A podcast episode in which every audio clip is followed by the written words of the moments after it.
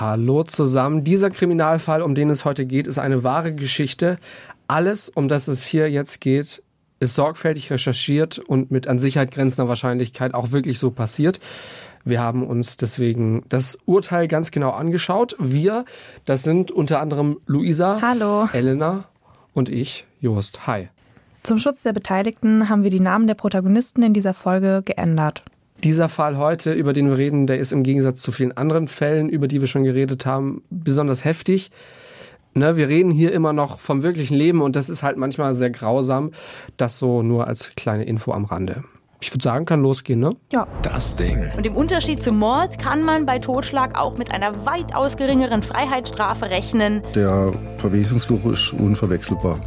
Also wenn man das einmal gerochen hat, erkennt man das gleich immer wieder. Also wenn man eine Tür öffnet, oder dann weiß man sofort, was passiert ist. Und ich dachte, der soll diesen großen, starken Mann erschlagen haben. Das Opfer hat nicht den blassesten Schimmer, dass ihm jemand gleich was antun will. Ich hoffe, dass keiner unserer Hörer und Hörerinnen gerade irgendwie beim Frühstück sitzt. Das sind dann also so die Sachen, wo dann schon mal unheimlich sein können. Fünf Minuten vor dem Tod. Der Das Ding Kriminalpodcast mit Luisa und Jost. Fall 30. Lust am Töten. Ganz kurzer Hinweis, wenn ihr Probleme habt, wenn ihr verzweifelt seid oder Gedanken habt, die in Richtung Selbsttötung gehen, dann sprecht darüber mit Familie, mit Freunden oder der Telefonseelsorge. Die Telefonseelsorge erreicht ihr unter 0800 3 die 1 0 3 die 1. Kontakt geht aber auch per Mail oder Chat unter telefonseelsorge.de. Und es gibt auch eine Krisenkompass-App. Das ist eine App zur Suizidprävention. Wir gehen jetzt zurück in das Jahr 2016. Eine junge Frau stirbt. Der Täter, ein Mann. Fünf Minuten vor dem Tod. Was ist da passiert? Fünf Minuten vor dem Tod weiß der Täter schon, dass er es jetzt geschafft hat. Bei vielen anderen ist er aber gescheitert. Doch bei ihr hat er es aus seiner Sicht endlich geschafft. Donna, den Namen könnt ihr euch merken, die wird am Ende nochmal wichtig. Jetzt geht es aber erstmal um Anna. Das hier ist die Geschichte von Anna. Es ist 2015. In Deutschland ist es drückend heiß. Auch in Gießen. Hier ist ein Mann in einem Internetforum unterwegs. Er meldet sich an. Nickname Haimu. Das ist sein richtiger Nickname, den haben wir auch nicht geändert. Die Seite ist ein Selbsthilfeforum. Hier kann man sich mit anderen Menschen über Sorgen, Ängste und auch Krankheiten austauschen. Hier im Forum gibt es auch den Themenbereich Suizid. Haimu ist jetzt mittlerweile seit einem knappen Jahr im Forum angemeldet. Da lernt er Anna kennen. Anna ist seit 2006 in psychiatrischer Behandlung. Sie hat schon öfter versucht, sich umzubringen. Sie leidet unter einer Borderline-Persönlichkeitsstörung und einer posttraumatischen Belastungsstörung. Eine posttraumatische Belastungsstörung, das kennen vielleicht einige schon von euch von Kriegsfilmen, weil das oft bei Soldaten diagnostiziert wird, die eben aus einem Krisengebiet zurückkommen. Das kann aber auch bei Opfern von Vergewaltigungen oder bei Leuten, die in einem Verkehrsunfall involviert waren, auftreten. Ende 2015 verliert Anna ihren Job. Im Januar 2016 kann sie zwar in einem Callcenter anfangen, aber auch da wird sie schon Ende Februar wieder entlassen. Sie fühlt sich psychisch instabil und depressiv. Schon seit 2013 ist sie stille Mitleserin im Forum. Doch jetzt endlich will auch sie ihre Gedanken mit den anderen Leuten im Forum teilen. Gegen 5 Uhr morgens eröffnet sie ein neues Thema mit dem Titel Sinn des Lebens. In ihrem Beitrag erzählt sie von ihren psychischen Problemen und schreibt, dass sie Zweifel am Sinn des Lebens hat. Schon um 9.15 Uhr schickt Haimu ihr eine Nachricht als Antwort auf ihren Beitrag. Anna fühlt sich verstanden und stimmt zu, im privaten Chat weiterzuschreiben. Es ist nämlich so, dass Nachrichten, die man als Antwort auf einen Beitrag schickt, von einem Administrator der Website nochmal gelesen werden. Der Chat der beiden läuft so ab. Hallo, da bist du ja. Hey. Wie geht's? Mir geht es gut und dir? Besser als in der Nacht. Wie alt bist du? 23. Mit mir kannst du ehrlich und offen reden. Danke. Ich behalte es für mich. In dem Chat kann man leider nicht über alles reden. Ne? In dem vom Forum? Vor allem nicht über ganz Persönliches. Ja, in dem Forum. Ich war noch nie in diesem Chat drin. Über was kann man dort nicht reden? Naja, im ganzen Forum wenn du dich killen willst und die den Eindruck haben, schicken die die Polizei. Ach so, ja, das habe ich schon mitbekommen. Das stimmt schon. Zu dir. Davon musst du hier keine Angst haben. Alles, was du mir sagst, behalte ich für mich. Dafür erwarte ich Ehrlichkeit von dir. Wäre das okay? Ja, wenn du auch zu mir ehrlich bist? Ja, klar bin ich das. Willst du sterben? Sag ehrlich. Ja, irgendwie schon. Und du? Was meinst du nun mit irgendwie schon? Woher kommst du? Es gibt Momente wie jetzt, wo es mir ein wenig besser geht. Aber die meiste Zeit passiert nur Scheiß. Und deswegen bin ich am Überlegen, alles aufzugeben. Das kann ich gut verstehen. Bist du M oder W? Ich bin W. Und du? Hast du gerade Druck? Ich bin M. Lebst du alleine? Ja, bin ich. Und du? Lebst du alleine? Zwei Fragezeichen. Ja, lebe ich. Und du? Ja, auch. Wie kommt's? Was arbeitest du? Bin arbeitslos. Was hast du gelernt? Nichts Richtiges. War nur Volontärin gewesen. Und selbst? Also Journalismus studiert. Nein, nicht studiert. Ich arbeite bei der Spedition. Und wie geht es dir gerade jetzt? Und als was? Gruppenleiter. Ich weiß es nicht so richtig. Tagsüber geht es mir immer besser als nachts. Würdest du es tun, wenn es schnell, kurz und schmerzlos vonstatten ginge? Schmerzlos? Ja. Wie das? Naja, ist ja mal egal. Würdest du dann die Gelegenheit beim Schopfe packen? Ja, ich denke schon. Ohne Wenn und Aber. Ich habe nichts mehr zu verlieren. Naja, aber was zu gewinnen, dann noch wohl. So kann man es auch sehen. Ein schönes, sinnerfülltes Leben oder, aber dazu müsstest du das wollen. Ohne Willen geht da gar nichts. Ja, ich weiß. Hast du das Todesurteil schon gefällt? Meins? Ja, ich werde es tun. Und was anders willst du gar nicht mehr versuchen? Du bist dir da ganz sicher? Würdest du es lieber allein oder mit wem zusammen machen? Ich weiß nicht. Naja, und ein glückliches, lebenswertes Leben zu erreichen? Und wie? Deine Props lösen. Mit Hilfe. Ich habe schon jahrelang Therapie hinter mir. Beziehung finden. Heiraten. Eigene Kinder. Wäre das nichts? Um mein Elend weiterzumachen? Denke nicht. Magst du dich? Bist du was wert? Nicht besonders. Was ist so schlimm an dir? Magst du dein Aussehen? Ich bin dick und fett. Beschreib dich mal. Wie groß bist du? Was wiegst du? 140 Kilo, denke ich. Bin auch fett. Hast du gerade Druck, es zu tun? Ich weiß nicht, ob ich es tun kann. Wieso nicht? Was ist der Grund, dass du es nicht weißt? Wovor hast du Angst? Ich weiß nicht so recht. Und wie fühlst du dich jetzt gerade? Hast du Druck, es zu tun? Ich meine jetzt im Augenblick. Ich muss nachdenken. Und wenn du schreibst, dass du nicht weißt, ob du es tun kannst, ist das immer so, dass du es nicht kannst? Oder nur gerade im Augenblick nicht? Also die Frage ist immer nicht oder gerade jetzt nicht? Ich weiß es nicht. Ich kann dir die Frage nicht beantworten. Würdest du gern, dass es wer tut? Bei dir? Oder was empfindest du? Ich bin so unschlüssig. Aber dass du es tun willst und wirst, das ist sicher. Ja, ist sicher. Und wovor hast Angst? Dass es weh tut. Dass es nicht klappt richtig. Wovor? Ich habe Angst vor dem Schmerz. Okay. Und wenn es nicht weh tut dabei? 1000 Prozent nicht, was dann? Dann würde ich es machen. Reizt dich das? Wärst du dann sofort dran, wenn es ginge? Schmerzlos? Ich denke schon. Hast du Führerscheinauto eigentlich? Nein, habe ich nicht. Aber du meinst, dass du tot gemacht werden solltest. Sobald als möglich. Wäre heute gut? Wo kommst du her? Um es zu tun? Ja, um es zu tun. Ich weiß nicht wie. Und wenn du es wissen würdest? Dann ja. Steigt der Druck gerade? Ja. Wie hoch ist er auf einer Skala von 1 bis 10? Acht. Wenn du geholfen werden könntest, würdest du dann dorthin fahren? Heute noch? Denke schon. Hättest du Geld für eine Fahrkarte um die 100 Euro, dorthin zu kommen? Ja, hab ich. Wenn du heute noch kommen solltest, würdest du das tun? Und dann? Abfahrt 17.48 Uhr. Würdest du das können? Und wie? Mit der Bahn. Nein, mich dann umzubringen. Betäubt. Genickbruch. Und wie betäubt? Tabs. Bin am Überlegen. Dann würdest du tatsächlich kommen. Bist du weh? Ich schaffe das nicht in zehn Minuten zum Bahnhof.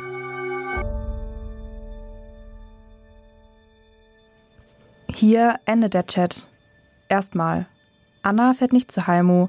Sie hält ihn für krank. Sie speichert den Chatverlauf und informiert gleich am nächsten Tag die Forumsleitung.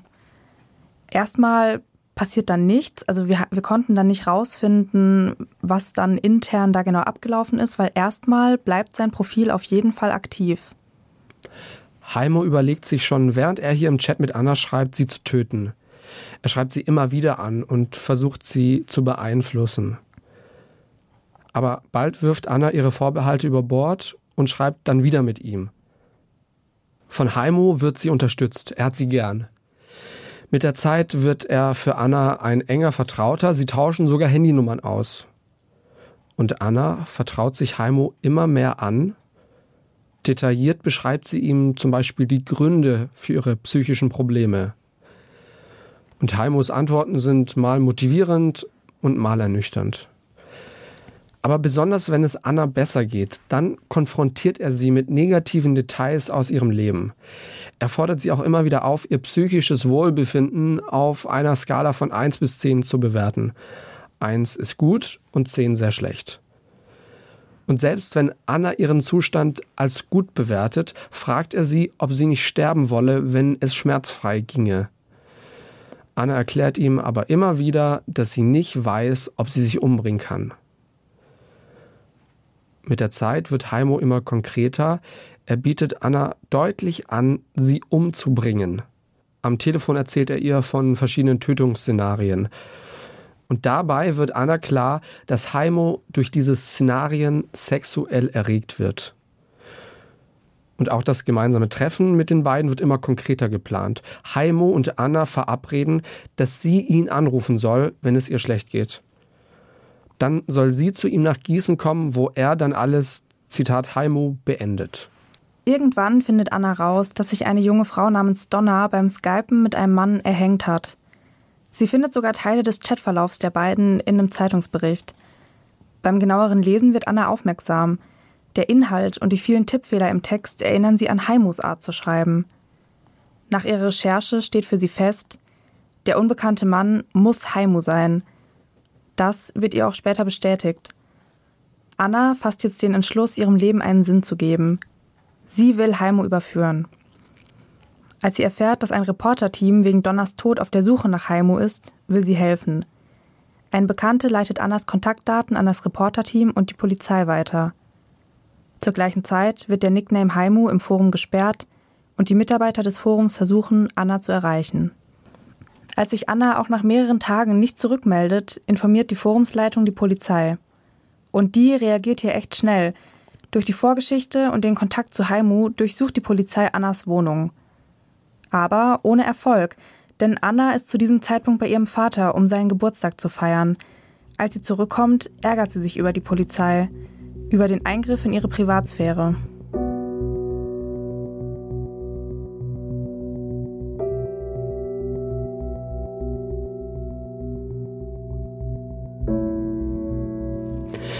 Inzwischen ist es März oder April 2016.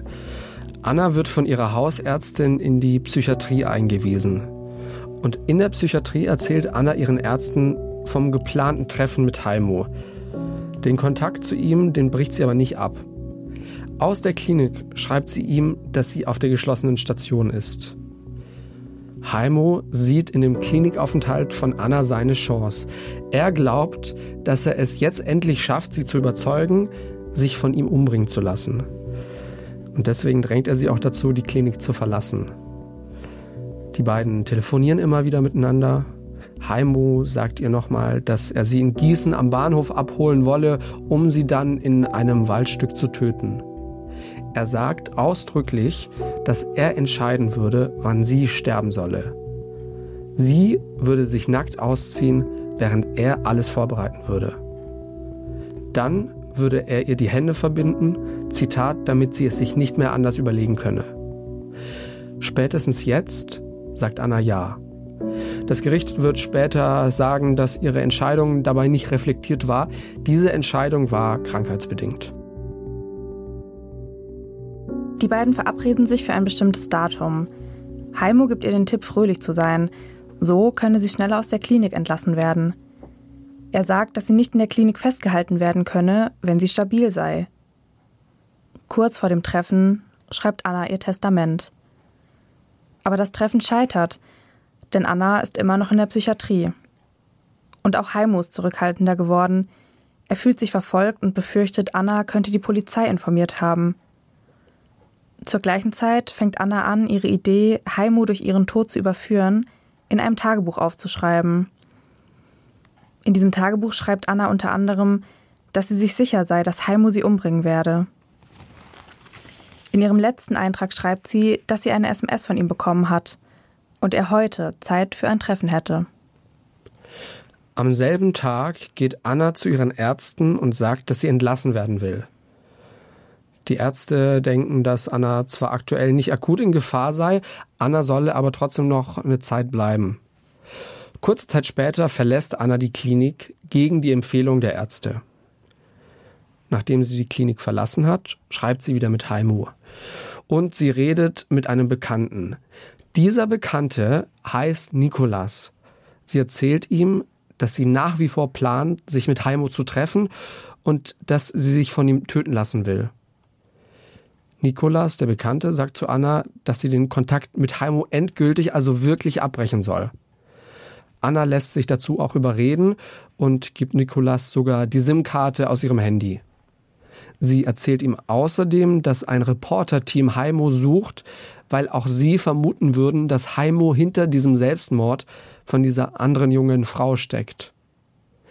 Nikolas sagt zu Anna, dass sie, Zitat, erst einmal selbst zur Ruhe kommen soll. Er verspricht ihr auch noch, dass er mit dem Reporterteam quatschen will und diesem Team mehr Infos geben will, wenn die sich nochmal bei ihm melden. Nikolas schafft es sogar, dass Anna noch am selben Tag zurück in die Psychiatrie geht. Sie verspricht den Ärzten, keinen Kontakt mehr zu Heimo zu haben, und die glauben ihr das auch. Immerhin hat sie sogar ihre SIM-Karte ja freiwillig abgegeben. Aber innerlich hat Anna ihr Vorhaben noch nicht aufgegeben. Nur kurze Zeit später erklärt sie in der Oberarztvisite, dass sie sich stabil fühlt und sie eine Stunde Ausgang haben will. Das Gericht wird später sagen, dass Anna zu diesem Zeitpunkt schon geplant hatte, sich noch am selben Tag mit Heimo zu treffen. Und tatsächlich, die Ärzte gewähren Anna ihren Ausgang. Und Anna verlässt die Psychiatrie. Sie ist unterwegs zu Heimo. Auf dem Weg kauft sie eine neue SIM-Karte und eine Fahrkarte nach Gießen. Zu diesem Zeitpunkt ist Anna überzeugt davon, dass sie Heimo durch ihren Tod überführen will und sie will dadurch auch andere mögliche Opfer retten. Auf der Zugfahrt schreibt Anna Abschiedsnachrichten an Nikolas und noch eine andere Person. Nikolas ist geschockt und will Anna unbedingt stoppen. Aber Anna antwortet nicht auf seine Nachrichten. Und weil Nikolas auch nicht weiß, wo sie ist, kann er erstmal nichts tun. Aber dann telefonieren die beiden doch noch miteinander. Er hat Angst, dass Anna einfach auflegt, deswegen sagt er ihr, dass er sich bei dem Reporterteam meldet, damit die sie kontaktieren können. Das Gericht wird später sagen, dass Nikolas zu diesem Zeitpunkt gemerkt hat, dass Annas Wunsch zu sterben krankhaft ist. Und er hat gemerkt, dass er sie von diesem Plan nicht wirklich abbringen kann. Wie versprochen meldet sich Nikolas auch sofort bei diesem Reporterteam. Einer der Reporter meldet sich dann bei Anna und überredet sie, sich mit ihm zu treffen. Ohne Anna Bescheid zu geben, nimmt der Reporter einen Kameramann mit zum Treffen. Aus ethischer Journalistensicht geht sowas übrigens gar nicht. Anna schreibt Heimo eine SMS. Da muss sowas drinstehen wie Ich bin auf dem Weg zu dir. Dann treffen sich Anna und der Reporter in einem Café. Als sie hört, dass er ein Interview mit ihr machen will, fühlt sie sich, Zitat, überrumpelt. Weil innerlich hat Anna ja schon mit ihrem Leben abgeschlossen. Aber sie sagt ja. Kurz nach 21 Uhr machen die beiden dieses sehr fragwürdige Interview. In der Zwischenzeit hat Heimo Annas SMS gelesen.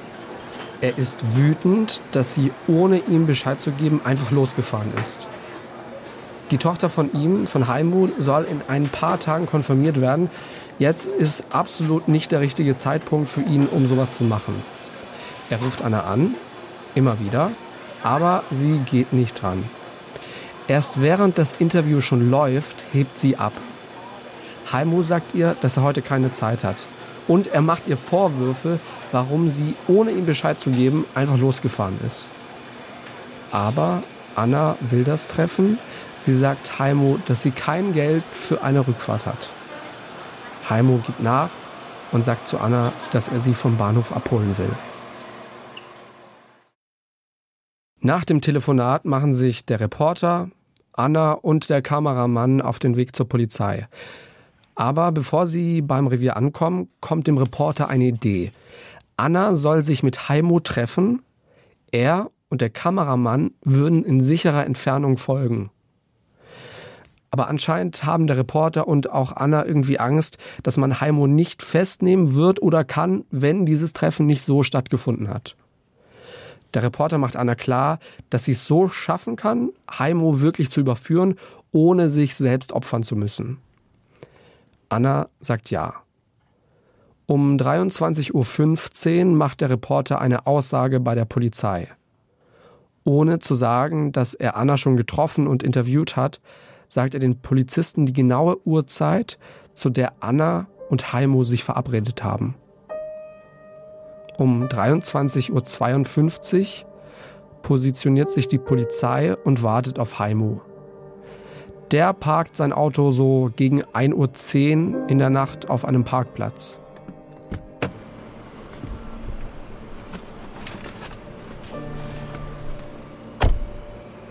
Im Kofferraum drei Abschleppseile und Kabelbinder. Vor dem Bahnhof trifft er dann Anna und auf dem Weg zu seinem Auto greift die Polizei ein. Heimo wird festgenommen. Der Prozess beginnt.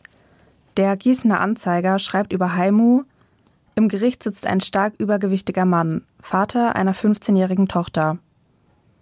Vor Gericht kommt außerdem raus, dass Heimu schon in seiner Jugend einen Zitat sexuellen Sadismus entwickelt hat.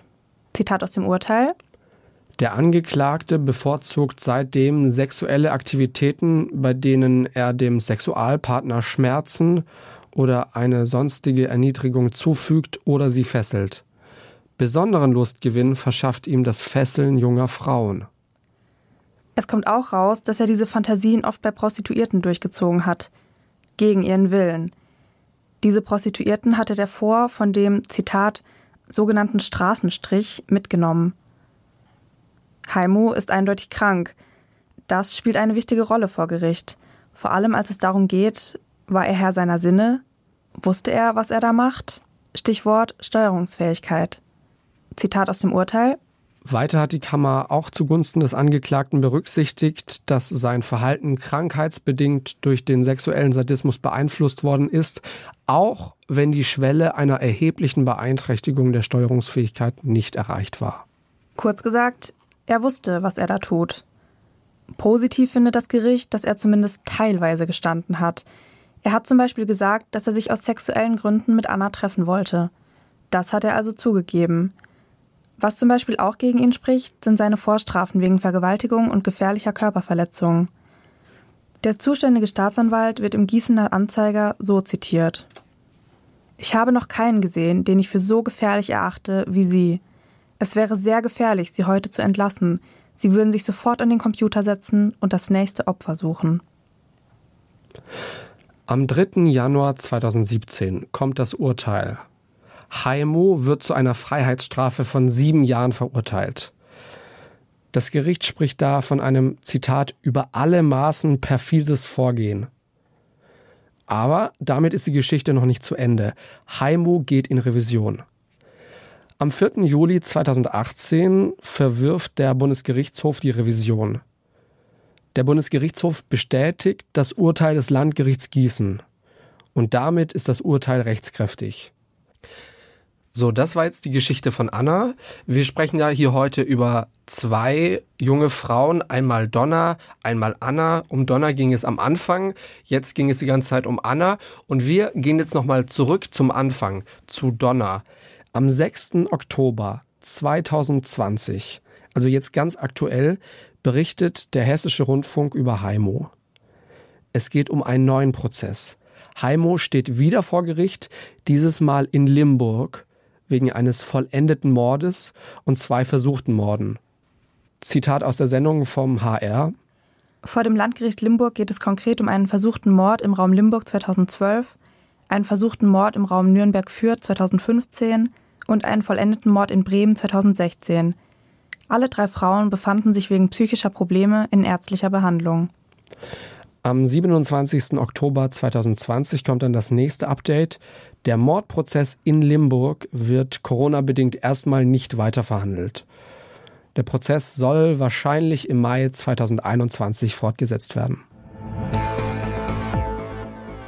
Das war, fand ich jetzt persönlich, ein sehr heftiger Fall, Aber auch ich würde sehr sogar sagen, dass es unser heftigster Fall war. ja, das kann gut sein. Also, als ich dafür auch die Recherche gemacht habe, da dachte ich mir auch so, boah, So, bevor wir jetzt loslegen mit der Nachbesprechung, haben wir jetzt erstmal einen Gast im Studio Freiburg. Hallo Hanna. Hi, Grüße zu dir nach Freiburg aus Stuttgart. hallo, Grüße nach Stuttgart zurück. Wir hatten ja in der letzten Folge schon einen Gast in Freiburg. Damals war es ein Tatortreiniger. Jetzt ist Hanna bei uns. Hanna, du kannst dich ja gerne mal kurz selber vorstellen, was du so machst. ja, gerne. Also ich bin Hanna, ich bin 22, ich bin Studentin hier in Freiburg und ich bin bei der U25 Mailberatung.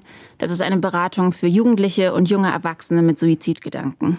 Hast du irgendwie festgestellt, dass es jetzt durch Corona da einen größeren Andrang gibt, weil ja jetzt doch schon durch diese ganzen Kontaktbeschränkungen viele Menschen doch sehr einsam sind? Ja, also wir haben so ein Ampelsystem bei der Mailberatung. Das heißt, bei uns kommen nur dann Anfragen an, wenn wir die Ampel auch auf grün schalten. Äh, Was wir allerdings auf jeden Fall gemerkt haben, ist, dass sobald wir die Ampel auf grün haben, dass zurzeit auf jeden Fall deutlich mehr Mail-Anfragen kommen und man auch merkt, dass es in den Mails an sich von der Thematik her ähm, eben auch oft diese Einsamkeit, die durch Corona teilweise zustande kommt, auf jeden Fall ein Problem ist. Wir reden jetzt gerade schon über Mails. Sag doch noch mal ganz schnell, was macht ihr denn? Wie, wie helft ihr? Und auch du. Genau.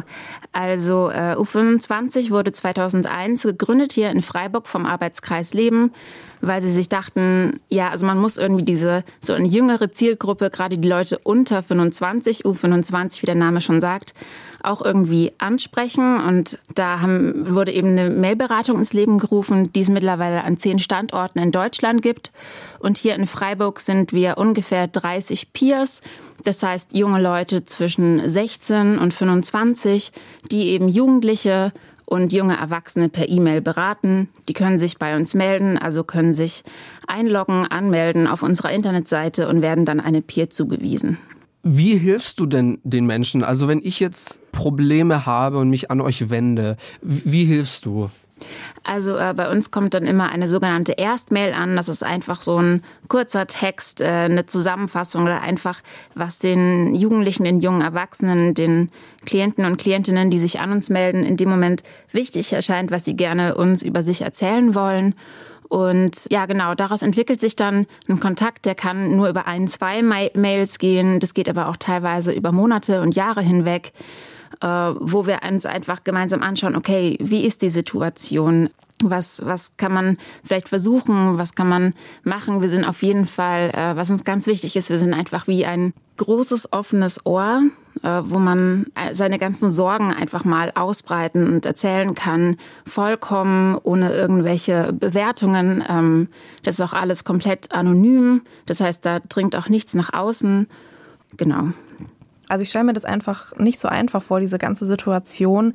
Woher weißt du dann immer so genau, was du jetzt der Person antwortest? Ja, also ähm, als Peer wird man ausgebildet. Das ist äh, so eine Ausbildung, das sind ungefähr zehn Termine über drei Monate hinweg, wo man so Grundlagen der Suizidberatung ähm, einfach mal angelernt bekommt, dann auch Grundlagen der Mailberatung. Das sind ja alles so Konzepte, die es in ganz unterschiedlichen Formen gibt und die dann eben bei uns in der Mailberatung vereint werden. Und am Anfang wird man auch noch von ähm, Hauptamtlichen der jeweiligen Beratungsstelle begleitet, angeleitet. Die Mails werden immer Probe gelesen, die man schreibt. Nach einiger Zeit ähm, schreibt man dann auch selbstständiger, schreibt die Mails selbst und da wird aber immer noch mal ein Auge drauf geworfen, okay, passt das alles, wie das da geschrieben wird. Wie ist es jetzt mit dir persönlich? Also ich kann mir schon vorstellen, dass es einen schon mitnimmt, wenn man eben dann solche Gedanken von wahrscheinlich dann auch oft Gleichaltrigen liest. Wie gehst du damit um? Also wie, wie sehr nimmt dich das mit und was machst du auch, um dich davon ein bisschen zu distanzieren? Ja, also es ist auf jeden Fall ein Thema, dass ich selbst oder dass man selbst da auch so ein bisschen gucken muss, okay, gehe ich dann damit um, eben weil, wie du schon gesagt hast, das sind oft Gleichaltrige, beziehungsweise die Jüngsten, mit denen wir so schreiben, die sind ungefähr elf, zwölf Jahre alt. Ähm, Boah, krass. Genau, ja. Also das ist auch einfach schon ein Alter, also wo es einfach schon von der Tatsache, dass, dass die Menschen, die sich an uns wenden, schon also noch so jung sind, was einen da auch manchmal so ein bisschen mitnehmen kann einfach. Und was auf jeden Fall hilft, wir als Peers treffen uns alle zwei Wochen als Team und sprechen dann über unsere Fälle, über private Sorgen und Gedanken und sind da dann auch in so einem sicheren Rahmen, wo wir einfach über alles Mögliche sprechen können. Das heißt, wir sind da auch selber ganz gut aufgehoben. Was würdest du jetzt Menschen raten, die da vielleicht einfach Hemmungen haben, sich bei euch zu melden, die vielleicht Angst haben, dass es halt doch nicht anonym ist oder dass sie irgendwie, weiß ich nicht, ausgelacht werden oder so. Manche dass Leute trauen sich das dann, ja einfach nicht. Dass die Eltern dann Bescheid bekommen oder irgendwie sonst was, ja. Ja. Was würdest du solchen Personen raten? Ja, also ähm, wie ich schon gesagt habe, Anonymität ist wird bei uns wahnsinnig groß geschrieben. Also da muss überhaupt niemand davon wissen. Ähm, man muss keine personenbezogenen Daten angeben, nichts, woran man irgendwie identifiziert werden könnte. Und ähm, für uns ist es auch ganz wichtig, offen an das Thema ranzugehen. Also egal um welche Themen es geht, äh, da wird dann keiner äh, irgendwelche Kommentare dazu abgeben oder drüber lachen oder sich da irgendwie auf eine komische Art und Weise drüber austauschen, weil wir sind da einfach dafür da, dass junge Menschen uns ganz offen erzählen können, okay, was ist los, ähm, worum geht's, worüber mache ich mir Gedanken, Sorgen, wovor habe ich vielleicht Angst oder genau. Und das kann ja wirklich jedes Thema sein, oder? Das, das muss ja nicht ähm, immer sein, okay, ich bin jetzt wirklich ganz, ganz am Ende, sondern vor allem in der Pubertät, dann hat man ja vielleicht mal Probleme, bei denen erwachsene Leute sagen, ach ja, ja, jetzt komm, jetzt, das ist ja wirklich jetzt nicht so schlimm, aber das macht einem persönlich, wenn man dann in dieser Situation ist, voll den Kummer, oder? Also das ist ja, es, es gibt ja keinen Maßstab, wann ist ein Problem wirklich schlimm. Äh, das, das kann ja jedes sein, ne? egal an welcher Stufe ich bin. Genau, ja, das ist uns auch ganz wichtig, dass man wirklich mit allen Themen zu uns kommen kann. Also das reicht auch, das hat eine ziemlich große Bandbreite von Problemen in der Schule, aber auch Probleme im Elternhaus, Gewalt, ähm, Traumata aus der Kindheit, ähm, aber auch so Finden der eigenen Sexualität.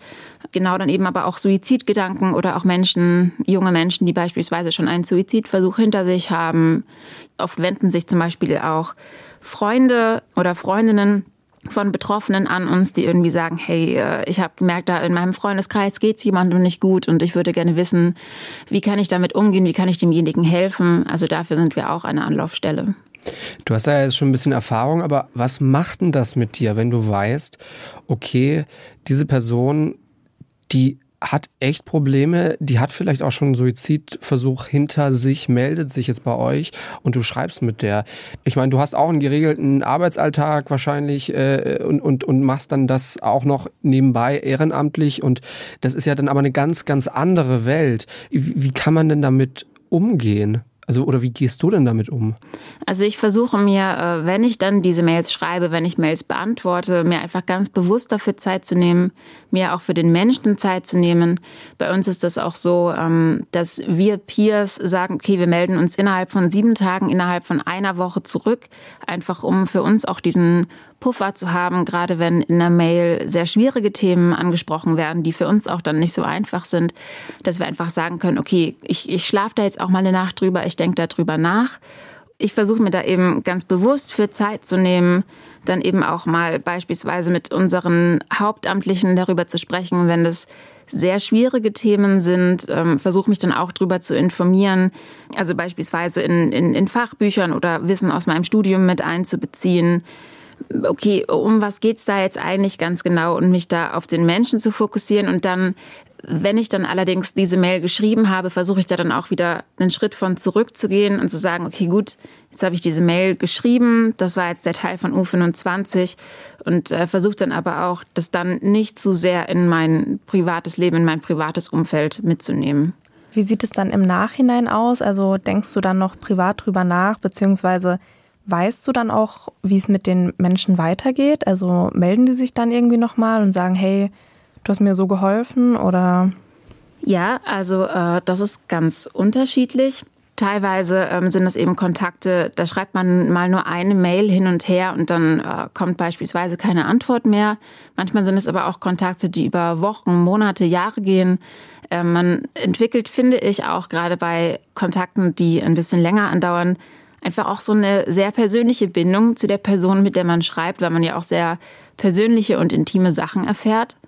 Und ähm, was allerdings natürlich eine Sache ist, auch so ein bisschen der Anonymität geschuldet, dass wir natürlich, wenn sich die äh, Klienten und Klientinnen irgendwann nicht mehr melden, dass wir dann natürlich meistens leider jetzt nicht direkt wissen, okay, was ist jetzt der Grund, ist irgendwas vorgefallen oder geht es der Person jetzt vielleicht auch wieder viel besser und sie hat das Gefühl, sie braucht es nicht mehr. Manche äh, verabschieden sich auch von uns, also sagen, ja, also vielen Dank für die Hilfe die letzten Monate. Ich habe das Gefühl, ich äh, schaffe das jetzt auch dann alleine und dann hat man da so einen gemeinsamen Abschluss, aber es äh, kommt durchaus auch vor, dass sich die Klienten und Klientinnen dann auch nicht mehr melden. Wie geht es dir dann damit? Also machst du dir dann Sorgen um die und denkst dir so, okay, vielleicht ist da jetzt doch irgendwie was passiert? Ja, also es ist schon durchaus so, dass ähm, wenn sich ein Kontakt, der zum Beispiel vorher einigermaßen regelmäßig gelaufen ist und wo ich eigentlich auf jeden Fall wöchentlichen Kontakt hatte, wenn sich der Kontakt dann über ein paar Wochen oder Monate nicht meldet, dann ist es schon was, worüber man sich Gedanken macht, finde ich, weil eben dadurch, dass man nach einer Zeit so einen persönlichen Bezug hat, macht man sich dann auch einfach wirklich Sorgen um denjenigen. Genau, und äh, da finde ich, tut es dann aber auch auf jeden Fall gut, dass man dann in dem Team mit den anderen ähm, Peers auch aufgefangen wird bei solchen Gedanken. Jetzt ist es ja so, wir haben schon von dir gehört, also es schreiben Leute, die sind vielleicht 12, 13, schreiben aber natürlich wahrscheinlich auch 24, 25-Jährige. Mhm. Das ist ja eine Bandbreite. Also wenn ich jetzt mir überlege, ich bin 12, 13, da lebe ich ja in einem ganz anderen Leben, habe ganz andere Probleme als so jemand, der vielleicht 23, 24 ist, vielleicht auch schon eine Ausbildung hinter sich hat. Wie ist denn da die Bandbreite? Also das ist ja, das sind, das sind ja vielleicht nur 10, 15 Jahre. Ich meine, zwischen einem 50-Jährigen und einem 65-Jährigen, da liegen jetzt nicht solche Welten. Aber in dieser Altersrange sind das ja Welten. Wie unterschiedlich ist denn, äh, sind denn die Probleme, mit denen Leute zu euch kommen? Ja, also das ist äh, auf jeden Fall ein Unterschied. Jetzt gerade auch, was so die, die persönliche Entwicklung einfach angeht, kommt natürlich auch immer darauf an, was die jeweiligen Menschen in ihrem Leben auch schon so mitbekommen haben. Aber das reicht dann eben von in jüngerem Alter, okay, es sind eher vielleicht Probleme in der Schule, mehr Probleme im Freundeskreis, aber auch so, ähm, wie entwickle ich mich selber, wo möchte ich hin, auch ähm, Gedanken über Sexualität beispielsweise und dann aber auch Richtung 16, 17, 18, 19, wenn es dann langsam so um Abschluss der Schule geht beispielsweise, wo möchte ich eigentlich hin, wie sieht meine Zukunft aus, möchte ich studieren, eine Ausbildung ähm, oder, oder nichts davon, wo zieht es mich eigentlich hin? Und dann nochmal ein Stück weiter sind es zum Beispiel auch oft Probleme in der Partnerschaft, ähm, aber auch so Ablösungen von der Familie, wenn man beispielsweise das erste Mal von zu Hause ausgezogen ist.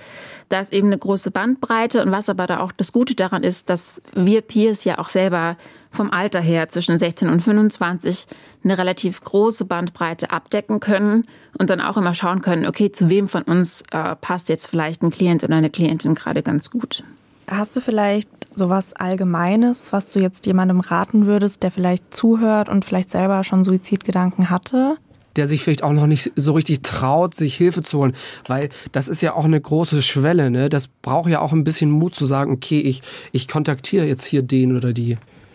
Ja, also auf jeden Fall so ein Punkt wäre es, du bist nicht alleine. Ähm, wir hören dir gerne zu. Es gibt Menschen, ähm, die an dich glauben, die dir zuhören, die gerne dafür da sind, für dich da zu sein, für deine Sorgen und für deine Gedanken.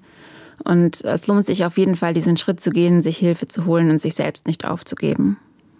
Hanna, ich habe ganz, ganz, ganz großen Respekt vor dir und ich glaube nicht nur ich, Luisa ja. geht's, glaube ich, genauso. Ich, ich glaube, das könnte auch nicht jeder. Das ist auf jeden Fall super wichtig, was ihr macht und ich glaube auch eine sehr, sehr große Hilfe für sehr viele Menschen. Ich hatte zwischendurch auch ein bisschen Gänsehaut. Also ähm, ja, wow, Hanna, also so wichtig, dass es so Leute gibt wie dich. Äh, was du machst, ist ganz, ganz toll. Ähm, ich, ich verneige mich da ganz tief, um mal hier die fettesten Floskeln auszupacken, die es so gibt. Aber ja, wow, also einfach nur Respekt, Respekt, Respekt, Respekt. Und danke, dass du uns das so ausführlich erzählt hast. Ja, vielen Dank für den Einblick. Ich glaube, das ist auch wichtig, eben auch mal darüber zu sprechen. Ja, vielen Dank auch, dass ich hier sein konnte und die Möglichkeit hatte, über das Thema zu reden.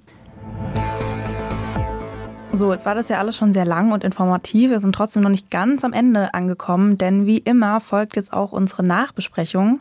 Die habe ich heute super bitter nötig auch, muss ja, ich sagen. Ja, auf jeden Fall. Ich habe auf jeden Fall Redebedarf. Steigen wir doch direkt mal ein. Ganz kurz noch in der Nachbesprechung, wer das von euch noch nicht kennt. Wir quatschen da einfach nochmal drüber, sagen, wie dieser Fall auf uns gewirkt hat, was so unsere, unsere persönlichen eigenen Gedanken waren. Und jetzt seit neuestem ist auch immer noch mal Elena am Start, unser Juristenbrain aus Karlsruhe. Elena ist Anwältin, arbeitet aber auch als Journalistin. Hello, Elena. Hi, hi. Du hast dir den Fall auch mal ganz genau angeguckt. Und vor allem hast du dir auch das Urteil des Landgerichts aus Gießen nochmal genau angeguckt wird so ein Fall, in dem das Opfer ja zumindest am Anfang auch noch selbst sterben wollte, wird das anders bewertet von dem Gericht als, sagen wir jetzt mal, ein ganz normaler, klassischer 0815-Mord?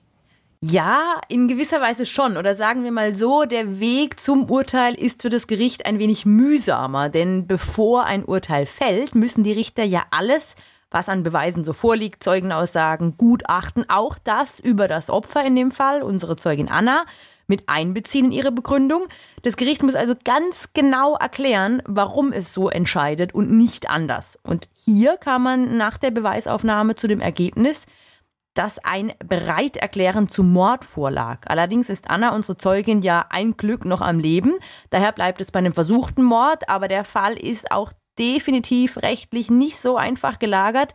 Da mussten die Richter so ein bisschen nach dem Ausschlussprinzip vorgehen. Denn Anna, dieses beinahe Mordopfer, die wollte ja eigentlich schon lange sterben.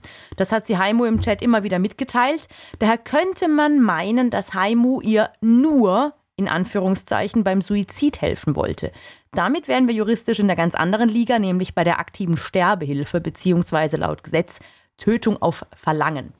Und warum war das hier dann aber keine versuchte Sterbehilfe? Weil Anna nie wirklich von Haimu erhängt werden wollte.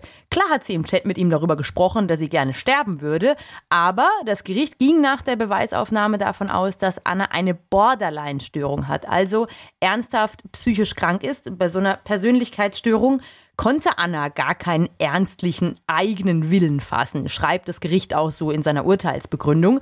Vielmehr hat Heimo ihre offensichtlich emotional schwierige Lage einfach ausgenutzt. Er war nämlich derjenige, der sie für seine Zwecke ausnutzen wollte. Daher dann letztlich auch das Urteil, keine Sterbehilfe, sondern ein Bereiterklären zum Mord. Im Übrigen Mord, weil Heimo Anna ja zur Befriedigung seines Geschlechtstriebes umbringen wollte. Das ist auch ein Mordmerkmal sagt Elena aus Karlsruhe. Viele Grüße zu dir und danke. Tschüss. Sehr gerne. Ciao, ciao. Dann fangen wir jetzt auf jeden Fall an mit unserer Nachbesprechung. Für die, die uns jetzt vielleicht zum ersten Mal hören, wir hangeln uns in der Nachbesprechung immer an vier Karteikarten entlang. Und heute würde ich gerne starten mit. Das hat uns überrascht wenn man so, so Krimis liest, so, so Bücher liest, Fernsehserien sieht, irgendwelche Streaming-Serien auf irgendwelchen Streaming-Plattformen, da gibt es solche Leute ja, ne? Das ist eigentlich so, das ist so ein Typ, den es im Fiktionalen, glaube ich, schon mal ganz gerne gibt, einfach weil es so schlimm ist. Aber dass es halt sowas auch in echt gibt und dass dieser Typ jetzt auch wieder in der Verhandlung ist im Jahr 2020 oder das zumindest war, das hat mich sehr schockiert. Und ähm, ne, wir haben ja jetzt vorhin dann diesen Chat vorgelesen. Ich fand das sehr wichtig, den irgendwie ne, in der aller Ausführlichkeit mal hier mit reinzupacken. Ja, aber es ist auch wobei, schockierend. ja, wobei ich auch echt sagen muss, mir ist kalt den Rücken runtergelaufen beim Vorlesen dieses Textes. Also Mhm. einfach war das nicht. Und an sich dieses ganze Vorgehen, ich finde es einfach wahnsinnig schockierend, die Vorstellung, während ich hier irgendwie Netflix, Amazon Prime oder Sky schaue und du irgendwie auf Social Media rumhängst, dass Mhm. andere Leute da irgendwie im Internet andere Personen quasi dazu anstacheln wollen, sich umzubringen. Das Mhm. ist so eine kranke Vorstellung. Aber ich muss tatsächlich sagen, also natürlich, dieser ganze Fall ist sehr speziell, auch mal was ganz anderes, als wir bisher überhaupt hatten. Am überraschendsten fand ich aber auch dass diese Unprofessionalität von diesem Reporter. Ja. Oh mein Gott, über den kann ich mich stundenlang aufregen. Was war das bitte? Du, du kriegst da irgendwie gesagt, okay, die hat Kontakt mit dem, den ihr sucht und die fährt da jetzt gerade hin und die will sich von dem umbringen lassen. Und dein erster Gedanke ist so, ha, jetzt mal ein Interview. Ja, das ist geht doch gar cool. nicht. Also geht Ach, gar nicht. So furchtbar. Brauchen wir nicht drüber reden. Geht gar nicht. Ich weiß nicht, was da abgegangen ist. Ja, irgendwie. Ne? Vielleicht hat er gedacht, okay, das ist die Chance meines Lebens. Hier kann ich eine richtig große Story machen. Aber man ja, sollte so, halt so auch wissen, wann Schluss vor. ist. Ja, ich stelle mir das tatsächlich genau so vor, dass da einer so den nächsten Schritt auf der Karriereleiter erklimmen wollte. Aber ich finde es einfach, also super unprofessionell einfach. Du kannst doch mit so einer Person kein Interview führen und dann auch noch mit ihr so einen komischen. Also da habe ich mich echt gefühlt wie im Film. Wir hacken jetzt hier einen Plan aus, du triffst dich jetzt mit dem und erst dann gehen wir zur Polizei, damit wir den auch wirklich überführen. Also das fand ich schon wirklich sehr. Also auf mich Fragwürdig. persönlich, jetzt ne, meine laienhafte, da kam es so rüber, als hätte er das einfach ausgenutzt, ihre Situation, in der sie da war. Ja, es wirkt tatsächlich so. Einfach nur für ein, für, einen guten, für ein gutes Interview oder damit er sich im Endeffekt auch noch damit rühmen kann, dass er quasi bei der Festnahme von diesem Typ jetzt mitgeholfen hat. Aber es ist wirklich einfach nur moralisch, berufsethisch, ist einfach nur falsch. Auf so vielen Ebenen. Umso mehr war aber schön zu sehen, wie Nikolas hieß er, Ja, sich wirklich ja bemüht hat, für äh, Anna da zu sein und äh, ihr zu helfen bei ihren Problemen. Das, das war ja eigentlich, eigentlich schön zu, Und zu ich finde, sehen. das zeigt ja wieder das, was Hannah uns gerade auch erklärt hat. Auch wenn du denkst, dass du in so einer aussichtslosen Situation bist, du hast ja immer eine Person, die sich für dich interessiert, die sich um dich kümmert, die dir gerne zuhört. Und ich glaube, diese Person ist hier auch ganz klar Nikolas. Mhm. Stimmt. Genau, er, er, er hat eigentlich da den Part, diesen ganz wichtigen Part. Gut, dann machen wir weiter mit der nächsten Karteikarte. Ja, ich fand, es war jetzt so eine semi-gute Überleitung zum Opfer. Das Opfer, der Täter. Also mehr oder weniger. Das eigentliche Opfer, das ja dann wirklich gestorben ist, das war ja Donna jetzt in diesem Fall. Aber wir haben uns ja jetzt mehr auf Anna eben konzentriert. Also ich fand es einfach wahnsinnig traurig zu sehen, wie verzweifelt sie dann doch war und dass sie dann immer wieder zu ihm zurückgegangen ist und dass es sie, also die Formulierung aus dem Urteil, dass es so der, das war, was ihrem Leben dann einen Sinn gegeben hat, ihn quasi überführen zu wollen mit ihrem eigenen Tod. Das fand ich wahnsinnig schlimm, das zu sehen. Umso besser ist es ja, dass es für sie nochmal gut ausgegangen ist, muss man ja auch nochmal sagen. Wir wissen nicht, wie es ihr heute geht, was sie heute macht. Ich denke auch mal, dass wir irgendwie nie an sie herankommen könnten, egal wie gut wir recherchieren, äh, auch einfach aus Gründen des Datenschutzes. Ähm, ich, ich wünsche ihr aber einfach nur das Beste und hoffe, dass es ihr, ihr gut geht und dass sie äh, weiterhin Hilfe hat, wenn sie das braucht. Weißt du, was ich ganz besonders schockierend fand? Dass er ja noch eine 15-jährige Tochter hatte. Ja, stimmt. Und dass, stimmt, ja. dass das ja eigentlich gar nicht gepasst hat, dass Nee. sie jetzt zu ihm kommt, wo doch jetzt bald die Konfirmation seiner Tochter ist. Da denke ich mir auch so, was, was geht so in deinem Kopf ab? So an jedem anderen Tag, da habe ich jetzt Bock, die umzubringen. Ah, jetzt passt es aber gerade schlecht, bald ist ja die Konfirmation. Hm, das kommt aber nicht so gut an auf der nächsten Familienfeier. Also wo man eigentlich guckt, da tun sich nur Abgründe auf bei Ja. diesem Fall. Ne, bei dem letzten, den wir hatten, da hatten wir so ein bisschen, wir konnten irgendwie die Gefühlslage des Täters verstehen. Ja, das ist so ein, So ein bisschen komplettes, nachvollziehen komplettes zumindest. Gegenteil hier gerade. Also, Dieses Mal, also ich finde es absolut, also nee, da ist einfach nichts, was man irgendwie nachvollziehen kann. Und mir tut auch wahnsinnig seine Tochter leid. Stell dir mal vor, das ist dein Vater. Wie geht man damit um? Also ich finde das auch wahnsinnig furchtbar. ja, wobei, ja, okay, die, die war jetzt dann schon in einem Alter. Ja, die ist 15, das ist ja dann, Damals wenn die jetzt so ganz 15, klein ist, dann kriegt man das vielleicht nicht mit, aber mit 15, wenn du das dann so erfährst, okay, Papa ist jetzt hier vor Gericht, das ist ja bestimmt auch nicht einfach. Warte mal, 2016 war die 15. Jan ist jetzt 20. Gott, die ist fast so alt wie wir. Okay, äh, wir machen weiter schnell mit der nächsten Karteikarte. Tatort. Das ist dieses Mal gar nicht so ein interessanter Tatort, äh, muss man sagen, außer diese Sache an dem Bahnhof, ne? Das ist Ja. ja schon wie in einem Film Ja, auch gewesen. total. Also äh, 20.15 Uhr am Sonntag Tatort, dass dann so ein finales Treffen kommt. Äh, der Tatverdächtige ist da, das mögliche Opfer ist da, dann noch dieses Reporterteam und dann kommt die Polizei und nimmt ihn da fest im richtigen Moment. Ja, das hat schon sehr was vom Tatort.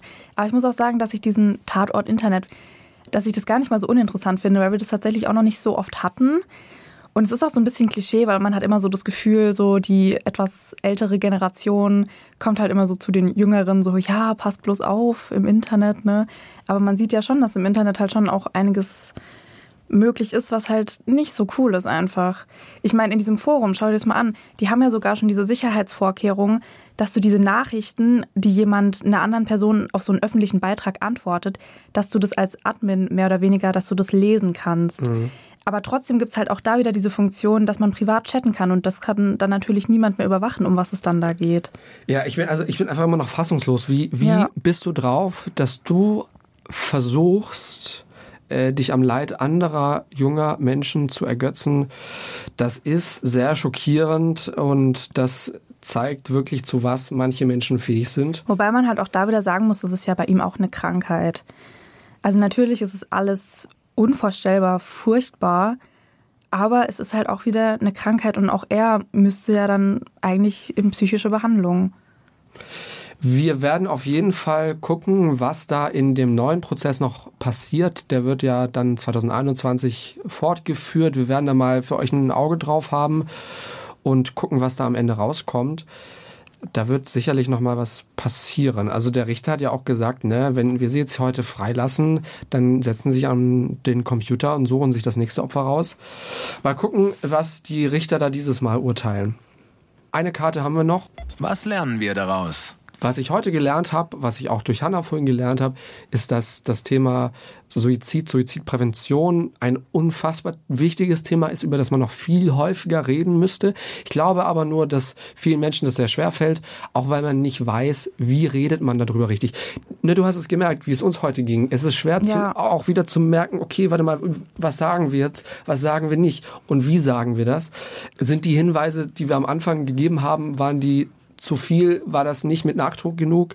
Also das ist irgendwie, das ist schwierig, äh, wie man da richtig, also wie man da richtig reden soll. Und was ich heute auch nochmal gelernt habe, ist, was für eine verdammt wichtige Arbeit so Leute wie Hanna aus Freiburg machen, die da wirklich selbstlos anderen Menschen helfen. Also ich finde auch, das ist doch was Positives, was wir da mitnehmen können, dass es eben Leute wie Hannah gibt, dass es ein wahnsinnig wichtiger Job ist. Also ich fand es einfach so schön, was sie gesagt hat, dass es halt immer jemanden gibt, an den man sich wenden kann. Amen. So, und jetzt, weil der Fall so schlimm war, Reden wir über Weihnachten. packen wir den einfach in unsere Schublade, machen die Schublade zu und äh, kommen wieder in unserem, in unserem Leben an. Das war schon, das war schon heftig, ne? Ja, es war schon heftig. Vor allem so kurz vor Weihnachten. Ja. Also im Nachhinein betrachtet nicht die beste Fallwahl, aber naja, jetzt ist es so. Viele Grüße an all die, die jetzt im Januar, Februar oder März diese Podcast-Folge anhören und denken, was reden die da von Weihnachten, Leute? Das ist schon lange vorbei. Ja, aber aktuell ist halt morgen Weihnachten.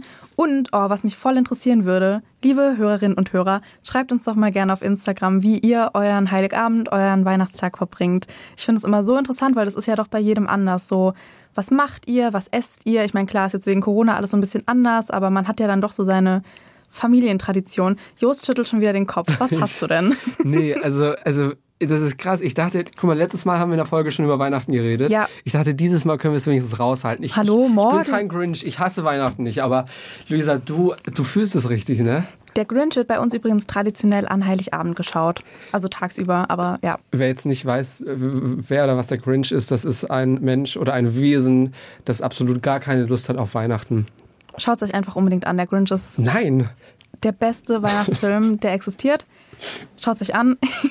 Wie, geht, wie läuft denn bei dir Weihnachten ab? Das möchte ich jetzt mal wissen. Also, Ich schreibe hier mit. ähm, erstmal schlafen wir aus. Ja. Dann schaue ich mit meinem Freund den Grinch. Oh. Gott, Schon das, warte, dieses Jahr ist es dann das siebte oder achte Jahr, wo wir den Grinch zusammen gucken. der Arme, Ja, wir kennen beide den Film auswendig, aber das ist mir egal. der Arme. Dann gehen wir zu Oma zum Suppe essen, weil wir essen ja abends schon was Großes, deswegen essen wir mittags eine Suppe. Dann gehen wir meistens auf den Friedhof Und dann gehen wir danach eigentlich immer in die Kinderkirche, weil bei uns im Ort ist halt immer, also da ist keine richtige Kirche, die ist erst nachts oder halt abends.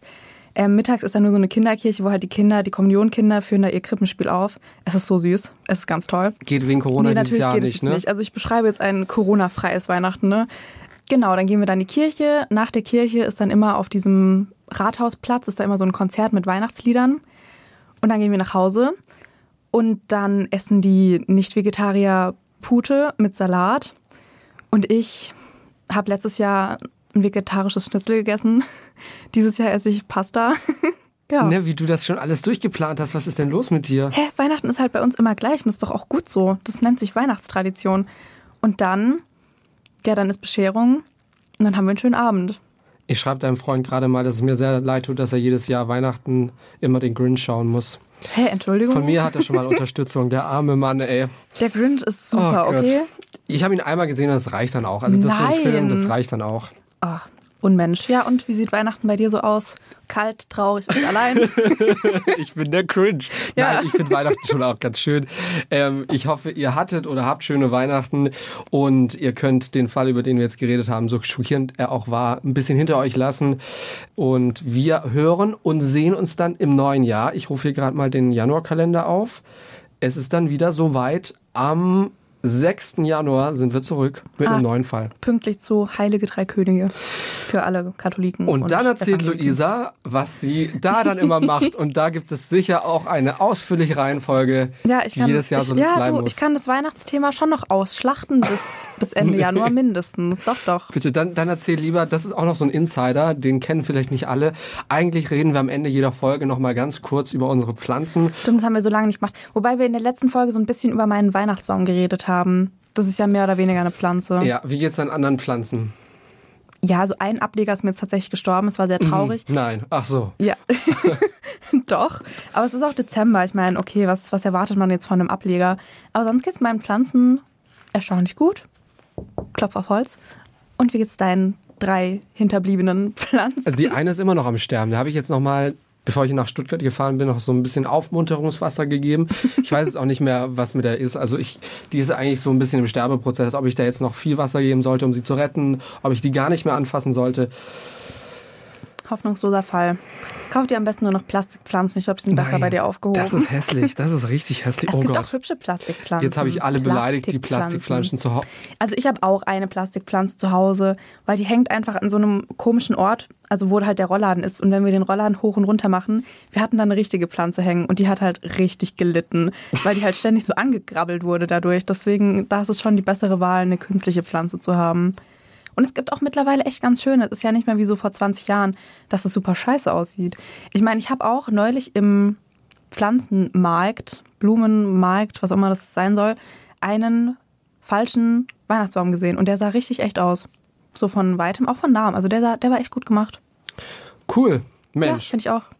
Da habe ich ja jetzt noch richtig viel gelernt. Alles Zeug, das ich nicht wissen wollte. In dem Sinne. Ich bin mir sicher, dass es irgendjemanden interessiert hat. Ja, weißt du, als uns neulich die ganzen Leute geschrieben haben, dass sie es eigentlich cool finden, wenn wir über Pflanzen reden? Ja, da siehst du mal. Ein Highlight noch zum Schluss. Mein Bruder hat eine Pflanze, eine Basilikumpflanze und die lebt, überlebt immer so zwei Wochen, weil er sie dann aufgegessen hat. Wollen wir jetzt Basilikum wirklich als Pflanze zählen? Ey, das, das wächst und ist grün. In dem Sinne, bis zum 6. Januar. Bis in zwei Wochen, dann ist wieder Kriminalpodcast-Tag. Bis dann, kommt gut ins neue Jahr. Fünf Minuten vor dem Tod. Der Das Ding Kriminalpodcast. Gibt's in der ARD Audiothek, der Das Ding App und überall, wo es Podcasts gibt. Und wem das nicht reicht, noch mehr Content findet ihr auf Instagram unter Kriminalpodcast.